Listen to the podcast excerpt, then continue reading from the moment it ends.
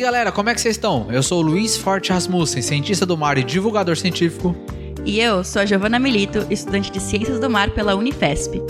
Hoje nós os convidamos para participar de uma conversa muito interessante com a professora doutora Juliana Perobelli. Ela é graduada em Ciências Biológicas pela Universidade Estadual Paulista, a Unesp, e ela é doutora em Biologia Celular e Estrutural pela Universidade Estadual de Campinas. Atualmente, ela é professora adjunta da Universidade Federal de São Paulo, onde desenvolve pesquisas na área de toxicologia experimental e morfofisiologia da reprodução. Contamos também com a participação especial da orientadora do projeto Canoa, a professora doutora Gislene Torrente Vilara. A entrevista com a professora Juliana vai ser dividida em três partes. Esse é o primeiro episódio dessa série especial. Nesse programa, a professora Juliana nos contou sobre por que se tornou cientista e como funcionam as questões éticas de fazer experimento em animais. No caso da pesquisa dela, em ratos. Embarque com a gente nessa conversa e quem sabe no fim podemos responder: com quantos paus se faz uma canoa?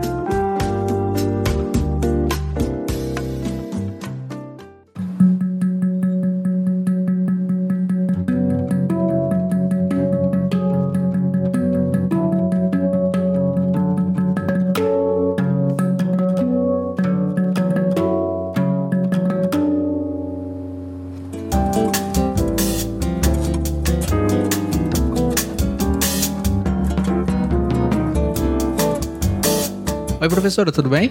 Olá, tudo bem, Luiz? Tudo ótimo. Ah, eu tô muito feliz com você estar aqui. Ah, feliz sou eu, gente. Muito obrigada. Professora, para quem não te conhece, por que, que você quis ser cientista? Por que escolher essa, essa profissão? Luiz, eu acho que foram várias influências, né? É, algumas assim que a gente nem percebe direito e outras que chegam até a ser engraçadinhas, né? Eu sempre gostei muito da área de saúde, mas a princípio eu achei que eu queria ser fisioterapeuta. E aí, muito próximo do, do vestibular, eu tive a oportunidade de acompanhar uma fisioterapeuta e percebi que, assim, apesar de ser uma profissão maravilhosa, eu não me enxergava fazendo aquilo. E aí é, me, me, encantava a possibilidade de estudar coisas novas, né? Então foi nesse momento que eu busquei a carreira de ciências biológicas, né, visando ser cientista. Mas se eu olho para trás, assim, tem vários episódios interessantes que é, talvez se eu fosse uma criança mais atenta, sinalizassem para uma tendência. Então, quando eu era bem pequena, assim, eu tinha muita vontade de ser cientista para desenvolver um, uns chicletes que resultasse numa limpeza absoluta dos meus dentes para que eu nunca mais precisasse escovar os dentes, né? Era o meu sonho desenvolver esses chicletes, super saboroso. Tem outra passagem também que até em casa a gente tem ainda uma almofada de um banco que minha mãe amava, que era um banco de uma penteadeira de madeira maciça que ela tinha no quarto dela, e que eu peguei um canetão e escrevi cromossomo no banco. E ele tá guardado até hoje, né? E, enfim, é, então acho que foram várias influências e me encantava a possibilidade de fazer coisas diferentes todos os dias, que eu acho que é um pouco a vida do cientista. Perfeito, muito legal. E é engraçado como, como você mesmo disse, né, que essas indicações elas já estavam desde a infância, né? Exatamente. E aí, dentro da sua graduação e é, como você quis seguir carreira científica, depois dentro da, da academia, como foi esse processo de encontrar sua linha de pesquisa? Perfeito. Olha, não é fácil, né? Mas é uma busca ativa que eu tinha consciência que precisava é, ser feita desde os primeiros meses de graduação. Então, uh, acho que no quinto mês de, de, do meu primeiro ano de graduação eu já busquei uh, fazer alguns estágios. Eu sempre gostei muito da área de reprodução. Inclusive, tinha várias teorias, assim, quando eu era criança, eu, eu elaborava umas hipóteses, assim, é, sobre reprodução de alguns animais que eu via, né? Então, me fascinava. E aí eu fui buscar um estágio num laboratório de reprodução humana. E lá eu estagiei algum tempo, até que a, a minha orientadora na época me disse assim: Juliana, você precisa trabalhar com biologia experimental, porque você vai ter liberdade de criar os seus experimentos, né? Aqui com humanos não, não é exatamente isso, né? É mais uma análise diagnóstica. Então ela falou: ah, eu vou te indicar para outra pessoa. E aí foi que eu conheci o laboratório de é, reprodução, mas na linha experimental.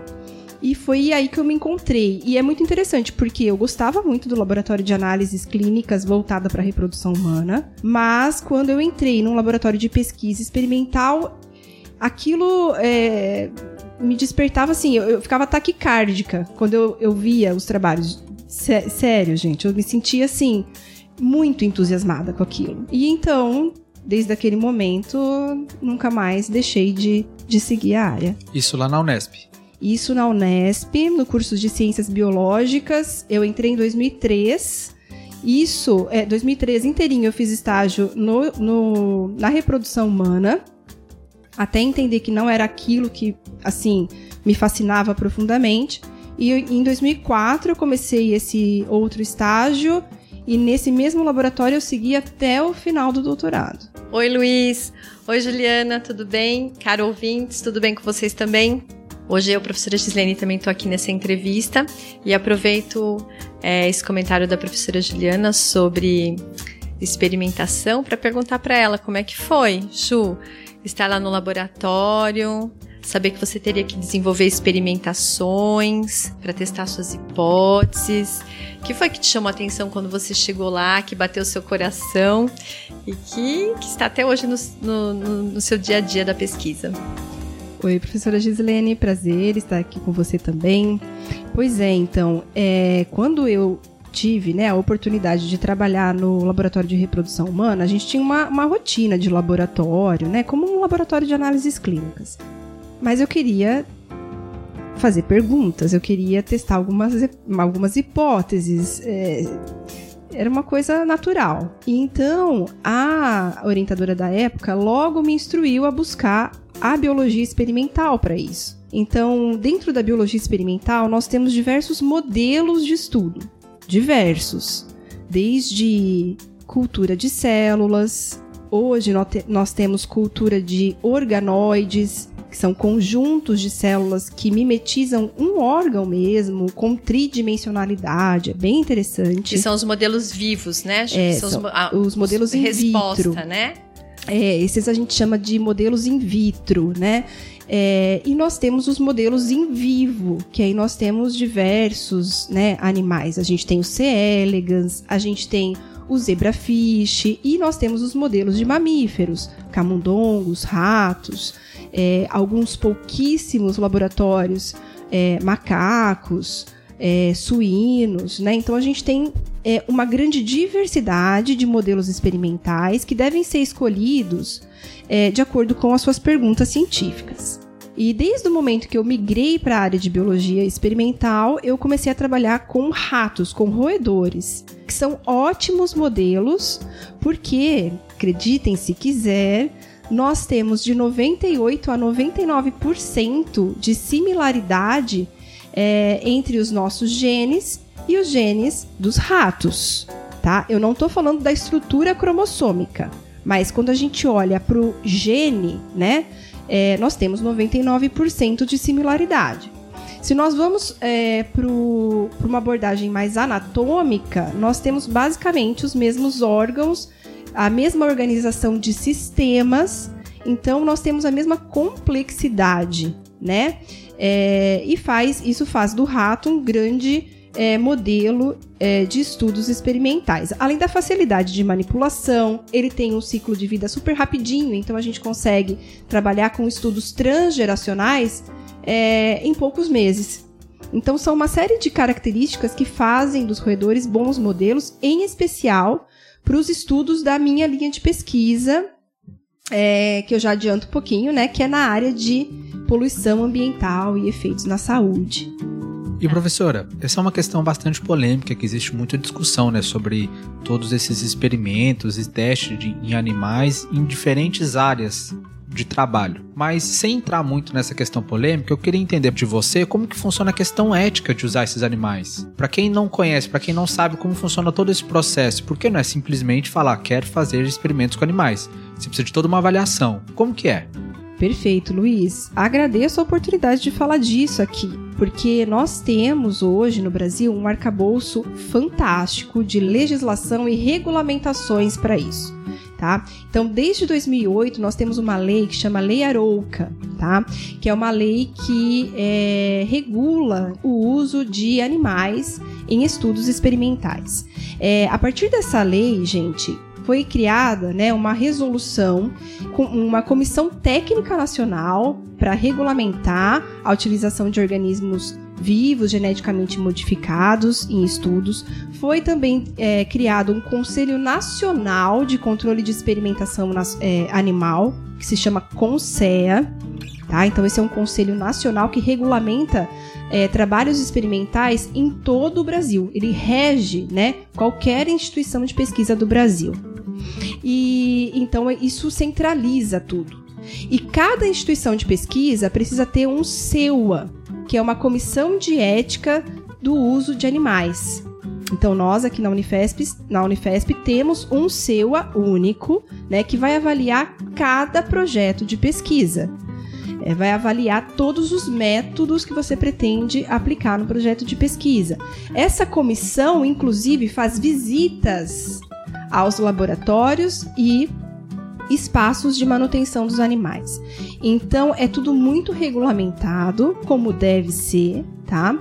É, e é uma área que está cada vez mais rígida, como particularmente eu acho que tem que ser. Para você ter uma ideia, em 2021, ontem, eles criaram mais uma resolução de que para colocar a mão num animal de experimentação, a, a pessoa, pesquisador, ele precisa ter um, um, um, determinado curso que apenas algumas instituições de referência oferecem no Brasil. A Fiocruz, a USP, são instituições desse tipo. Então, existe uma série de é, cursos formativos que a gente precisa fazer. Depois tem uma série de documentação que a gente tem que fazer e passar por essas instâncias de regulamentação, tá? Outra coisa muito interessante é que antigamente eu poderia criar animais, hoje não. Hoje é proibido, hoje é, os animais utilizados em pesquisa são criados apenas dentro das instituições de pesquisa. Né? E isso mudou muito a essa questão do uso dos animais. Então é tudo muito regulamentado, é muito difícil conseguir é, comprar um animal para fazer um estudo. Então precisa estar tá tudo muito bem estruturado. E, e, eu acho que isso é realmente o mínimo que nós podemos fazer né, em respeito à vida dessas, é, desses animais que tanto contribuem para o avanço da ciência. É, e acho que é bem importante também colocar para o nosso ouvinte a importância que tem a gente usar esses animais nos experimentos, né?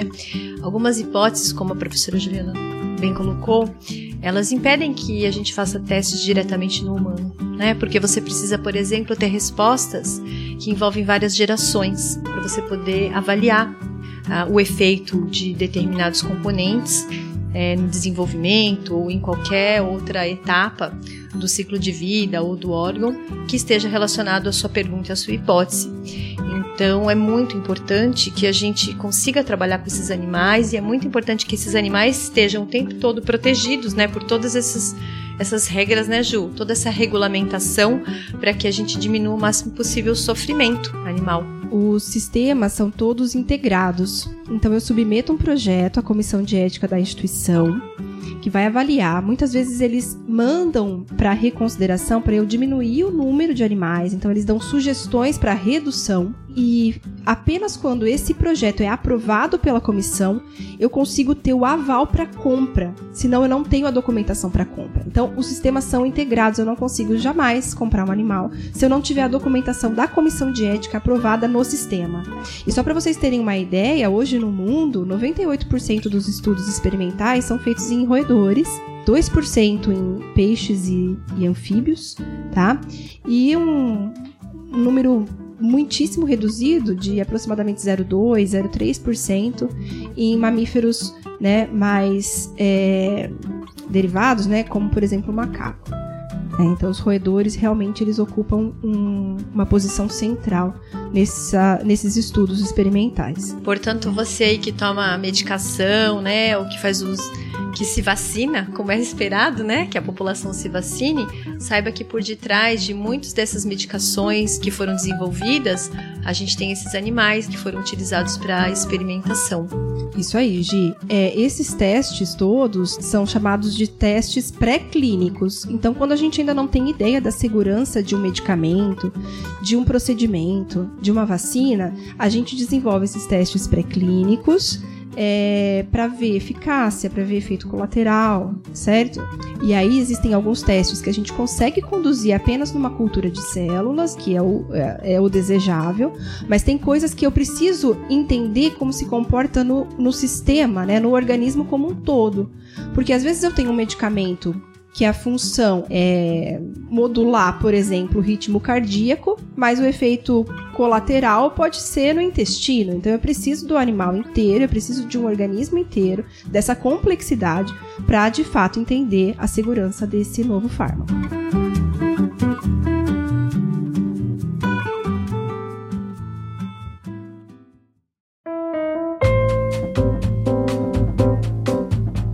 Professora, nesse aspecto, como que é a parte então do delineamento experimental do, da sua pesquisa, quando você tem que levar em conta o N de animais que você vai utilizar, como que você vai usar? Você já trouxe que o, o próprio comitê te incentiva e te dá dicas, às vezes para diminuir um pouco ali. Quando você vai criar o seu delineamento experimental, quais são os principais fatores dentro desse tema que você tem que olhar? Perfeito, Luiz. Então a primeira coisa que a gente precisa é de uma hipótese. Né, uma hipótese que faça sentido à luz da literatura de determinado campo científico. Uma vez em posse dessa pergunta, dessa hipótese, nós vamos escolher o, o melhor modelo. Supondo que o melhor modelo seja o rato, aí nós vamos delinear esse experimento. No delineamento, nós temos que usar, usar de uma balança entre reduzir ao máximo o número de animais e refinar ao máximo as suas análises, para que, mesmo utilizando um número mínimo de animais, você consiga ter um resultado satisfatório e seguro.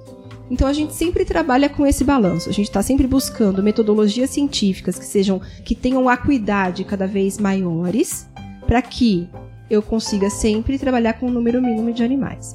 Então, a gente faz um estudo estatístico, inclusive, para delineamento de tamanho amostral antes. Sempre trabalhamos à luz dessa, desse, desses dois R's, né? O, o reduzir e refinar. Professora Juliana, eu tive a oportunidade de dar uma olhadinha no seu artigo de revisão, que aparentemente não é qualquer rato, né, que você utiliza na sua pesquisa, existe um rato específico. Então eu queria que você falasse um pouquinho para o nosso ouvinte a respeito disso. Ah, legal, Gi. Sim, na verdade, é, boa parte dos nossos estudos é, tem sido conduzidos com ratos, porém numa fase específica do seu desenvolvimento, né? Numa fase específica da sua vida, que nós chamamos de fase juvenil. Então, quando é, a gente olha para os trabalhos experimentais, às vezes você tem trabalhos é, que abordam desenvolvimento embrionário fetal, então quer dizer, olham para a gestação outros olham para a lactação, outros olham lá para a vida adulta. Nós percebemos que exatamente esse período juvenil, que corresponderia à nossa infância, era um período um tanto negligenciado na literatura, principalmente na área da toxicologia experimental. E, e também na área de farmacologia, né, do teste de novos fármacos, por exemplo. Né? E uma coisa chama muito a nossa atenção, porque cada fase do desenvolvimento do animal, nós vamos observar um conjunto de características e mecanismos que são típicas daquela fase. Então, um embriãozinho vai responder de um jeito, um animal juvenil, né, é, uma criança vai responder de outro jeito e um adulto de outro ainda, né? E então eles têm uma vulnerabilidade diferente aos poluentes ambientais, por exemplo. Isso começou, começou a nos chamar a atenção porque justamente a fase da infância era pouquíssimo explorada. E os, os, os infantes, né, as crianças, eram tratados como mini adultos.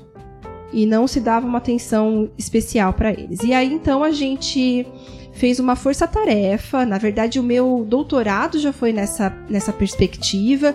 E depois do doutorado, quando eu tive a oportunidade de é, né, criar meu próprio laboratório aqui na Unifesp, nós focamos muito mesmo no estudo desses animais juvenis, que são animais é, que são que já desmamaram, mas ainda não, não são maduros sexualmente. E é muito interessante porque o que, que acontece? É, esses animais, eles têm um conjunto de comportamentos que acabam fazendo deles um grupo mais é, vulnerável a, aos contaminantes, porque eles é, ficam muito tempo, por exemplo, brincando no solo, muitas vezes é, colocando brinquedos na boca, e os brinquedos muitas vezes têm produtos potencialmente tóxicos. É, as barreiras fisiológicas, a gente tem barreira de proteção no cérebro, a gente tem barreira de proteção no testículo, só que na criança ela não está completamente estabelecida né? Então, muitas vezes os, os, agentes tóxicos atingem esses órgãos centrais muito mais facilmente na criança do que no adulto. O sistema imunológico, o sistema endócrino, é, nada disso ainda está amadurecido. Então, é como se você é, tivesse um organismo começando a se estabelecer, começando a, a resolver a sua fisiologia por si mesmo, porque até então ele dependia da mãe na gestação, na lactação, tinha um intermédio materno. Agora não, agora ele tem que lidar com os desafios sozinho. E aí, é, ninguém estuda. Então. E quando que foi que você teve essa sacada? Porque eu imagino que em algum momento você percebeu que o juvenil poderia ser um potencial, é, uma potencial fase de vida de, desses animais que poderia ser estudado? Teve alguma coisa que aconteceu no laboratório que te chamou a atenção? Pera, pera, pera, pera. Ficou interessado em saber como é que vai funcionar? Então, esse episódio, para não ficar muito longo, a gente dividiu em dois para você ficar sabendo como que funcionou a pesquisa da professora Juliana, para você entender o que, que a professora Gislene perguntou, se você ficou interessado em como entrar no laboratório, é no próximo episódio. Então, procura aí no feed, fica ligado e até a próxima.